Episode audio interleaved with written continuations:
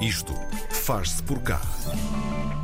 Este é um projeto liderado pela Olivum, a Associação de Olivicultores e Lagares de Portugal. Tendo a sustentabilidade como base, o objetivo é reconhecer, reforçar e valorizar o desempenho ambiental, social económico e cultural do setor olivícola na região alentejana. Para nos dar a conhecer o Programa de Sustentabilidade do Azeite Alentejo, temos connosco o diretor executivo da Olivum, Gonçalo Almeida Simões. Bem-vindo, Gonçalo. Olá, muito Aqui à RDP Internacional. Bom dia, Gonçalo. Uh, vamos, vamos, vamos começar por, por perceber o que é, o que é e qual é a, a missão desta organização.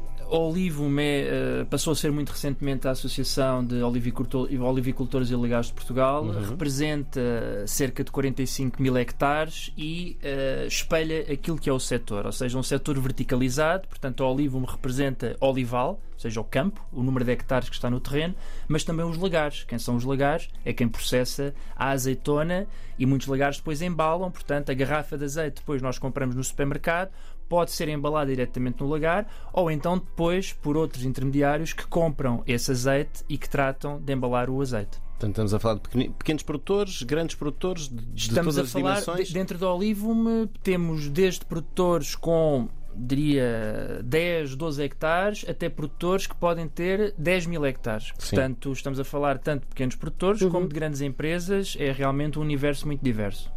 Gonçalo, sendo a sustentabilidade então aqui o mote hum, forte deste, deste projeto e deste programa, nós queremos saber, antes de, de explorarmos aqui um bocadinho a, a vossa missão, o que é que significa ter um azeite sustentável? Um azeite sustentável é, antes de mais, uma responsabilidade para o setor, porque hoje em dia eh, já não se come, já não se bebe, já não, não se consome, digamos, nenhum produto naquilo que se diz ser uma, uma sociedade do ponto de vista civilizacional avançada, sem que eh, tenhamos a noção do que é a sustentabilidade, quer a sustentabilidade ambiental, quer a sustentabilidade social. Este setor tem uma responsabilidade acrescida. É um setor eh, que está dentro do agroalimentar em Portugal logo a seguir ao vinho, em termos de exportações, já com 800 milhões de euros em termos de exportação, e, portanto, do ponto de vista comercial, é, digamos, uma das forças portuguesas em termos de produção agroalimentar e em termos de exportações.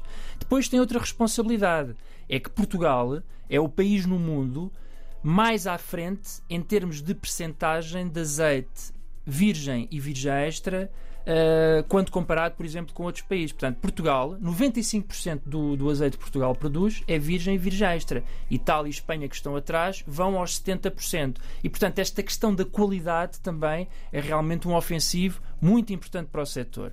Sendo um ofensivo muito importante para o setor, pensámos, então por que não dotar o setor de um programa de sustentabilidade? Já têm saído estudos a miúdo durante estes últimos 10 anos que atestam realmente que o olival está muito bem posicionado, por exemplo, naquilo que é o consumo de água, com 3 mil metros cúbicos por hectare, naquilo que é o consumo de fitofármacos, apesar de ter 360 mil hectares no território português, só consome 8% dos fitofármacos em, em Portugal, e, por exemplo, em termos de sequestro de carbono, com 4 a 6 toneladas por hectare. Mas isto tudo tinha que ser estruturado, isto tinha que ser referenciado de uma forma, uh, digamos, uh, científica. E por isso partimos para este programa de sustentabilidade. E qual é o ponto de partida? O ponto de partida é precisamente montar um referencial com todos estes capítulos. O capítulo dos recursos humanos, o capítulo da eficiência energética no lagar, o capítulo do consumo de água no olival ou, por exemplo, o capítulo da preserva preservação cultural e patrimonial. Portanto, fomos bater uh, vários temas que eram importantes para o setor, uhum. mas que também eram importantes para o resto da sociedade, porque nunca nos podemos esquecer que qualquer uh, setor ou qualquer indústria que opere em determinado território tem uma responsabilidade social perante as comunidades desse mesmo território. Gonçalo, deixa-me só fazer-lhe aqui uma pergunta, porque uh, uh, é importante depois falar aqui do consumidor, não é? Portanto, no fundo, todo esse bolo de, de que falou agora, uh, quando este azeite chega à mesa dos consumidores, também é importante que eles saibam de toda esta viagem e tudo o que é necessário, não é? É muito importante. Aliás, este programa divide-se em duas partes. A primeira parte estamos a fazê-lo neste momento, que é precisamente a construir esse referencial Uhum. com, em parceria com a Universidade de Évora, que precisávamos aqui da academia que de uma forma mais imparcial e de uma forma mais estruturada nos ajudasse a construir este referencial, mas é como diz, porque a segunda parte deste programa é precisamente comunicar com o consumidor. Sim. Ou seja, nós queremos chegar ao ponto ainda vai demorar lá alguns meses, com certeza, em que tenhamos um certificado que esteja na embalagem de azeite e que permita ao consumidor saber que ao consumir aquele azeite está a confiar naquele referencial e que percebe ou que entende que consome aquele azeite também porque há esta responsabilidade ambiental e social do setor do azeite em Portugal. Claro. Deixe-me pegar outra vez na, questão do referencial e, por exemplo, numa das áreas que falou, do, do consumo de água, hum, como é que como é que isso funciona? Como é que, por exemplo, o referencial no consumo de água, como é que funciona? Quais são, qual é a medida? Como é que isso se como é que isso se põe em dados concretos? Sim, é uma, é uma ótima questão essa. É uma questão técnica. Eu vou tentar simplificar ao uhum. máximo para os nossos ouvintes compreenderem. Uh, mas, por exemplo, este olival de que estamos a falar, uh, e muito do olival representado pelo Olivum, é o chamado olival de regadio. Portanto, Sim. é um olival que não é de sequeiro, que vive da água da chuva, é um olival que é regado. Certo. Mas é regado de acordo com a agricultura de precisão e com as últimas tecnologias, Portanto, nomeadamente. Não é despejar água lá para cima. E... Muito longe disso. É regado gota a gota, com sondas no solo e em que o produtor percebe quando é que a planta precisa de água, em que altura é que precisa de água, e este agricultor paga e muito, porque normalmente está no, no chamado perímetro do EFMA, no Alqueva, onde a água é tem um preço Sim. e portanto quanto menos gastar de água melhor quer para ele, porque tem uma conta de cultura mais baixa, uhum. quer para o produto final, porque quando o consumidor vai comprar o produto final, se menos fatores de produção, nomeadamente a água, tiverem sido utilizados para produzir determinado produto, o consumidor também terá a ganhar com isso. Hum.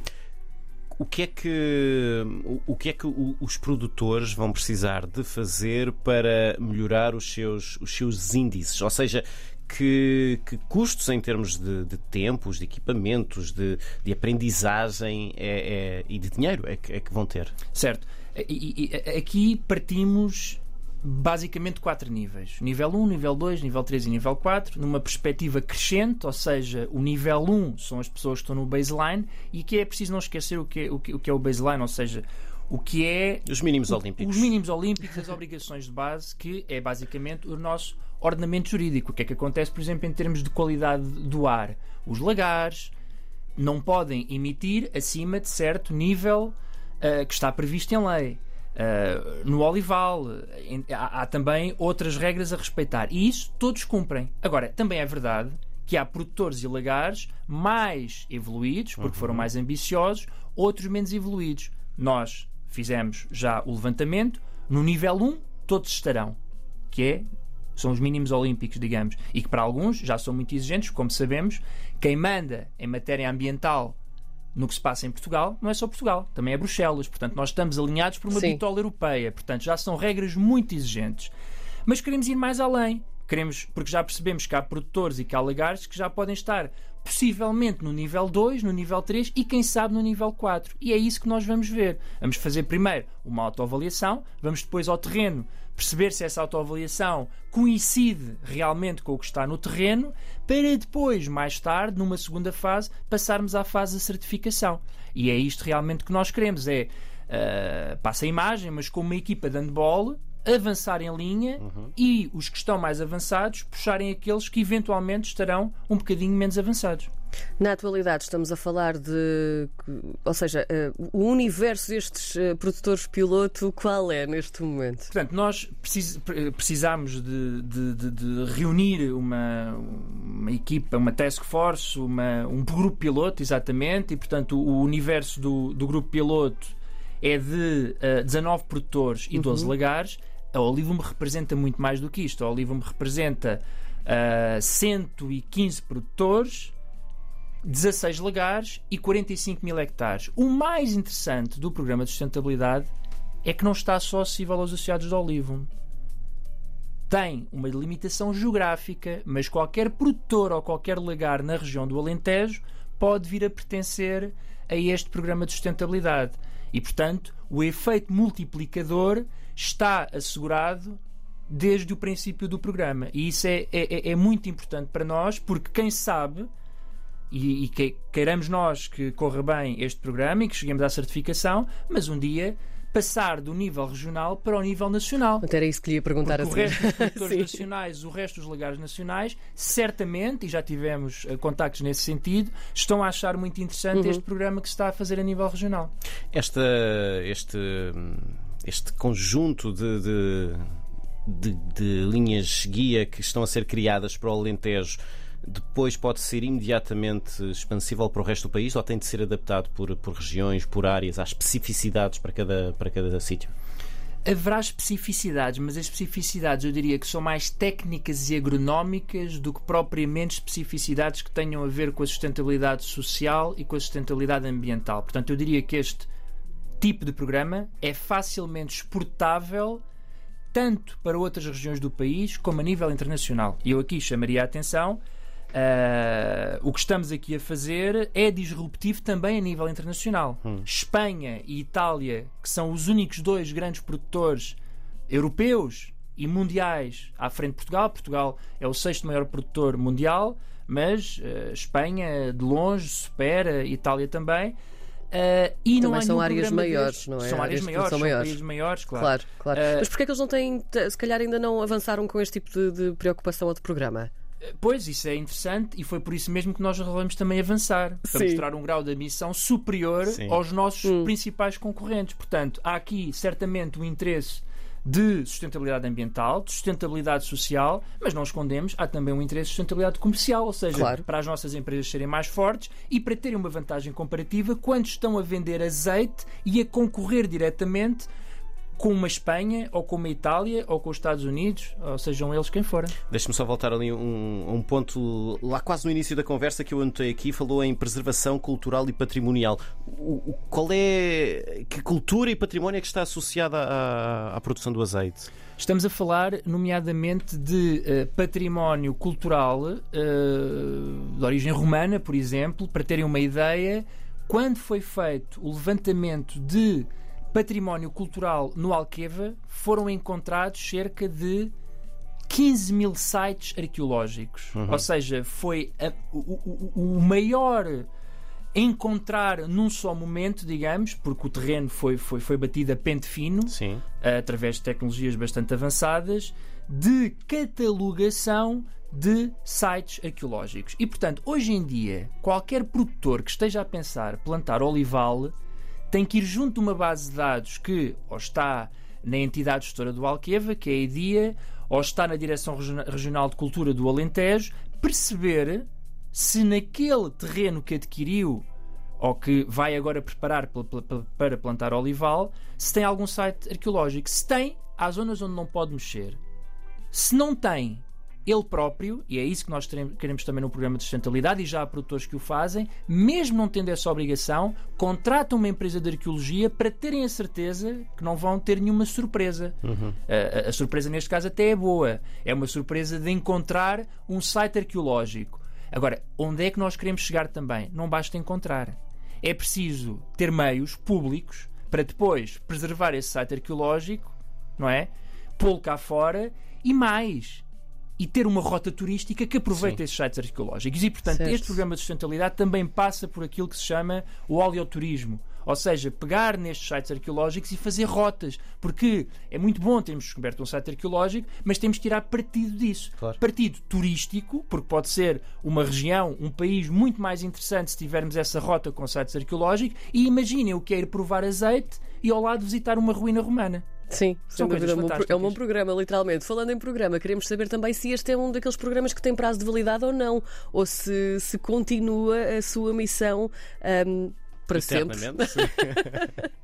É, é- é interessante, prazo de validade não tem. Nós temos um calendário para, Sim, cumprir, sim. mas prazo de validade não tem. Tem sim, é realmente uma capacidade de sendo, eh, sendo melhorado ao longo dos tempos. Isso sim, porque Certo. Não, não, não pomos de lado, porque é a primeira vez que isto está a ser feito em Portugal, de ter mais capítulos primários ou mais capítulos secundários ou mais subtemas dentro de cada um destes capítulos. Porque à medida que se vai descobrindo o maravilhoso mundo da sustentabilidade ambiental e social, poderemos sempre adicionar coisas que à partida não estavam lá. Dá para refinar então. Muito bem. Gonçalo Almeida Simões, diretor executivo da Olivo, a dar-nos a conhecer também aqui o programa de sustentabilidade do azeite do Alentejo. Obrigada, Obrigado, Gonçalo, pela Gonçalo. conversa. Obrigado, nós, Obrigadíssima. obrigado.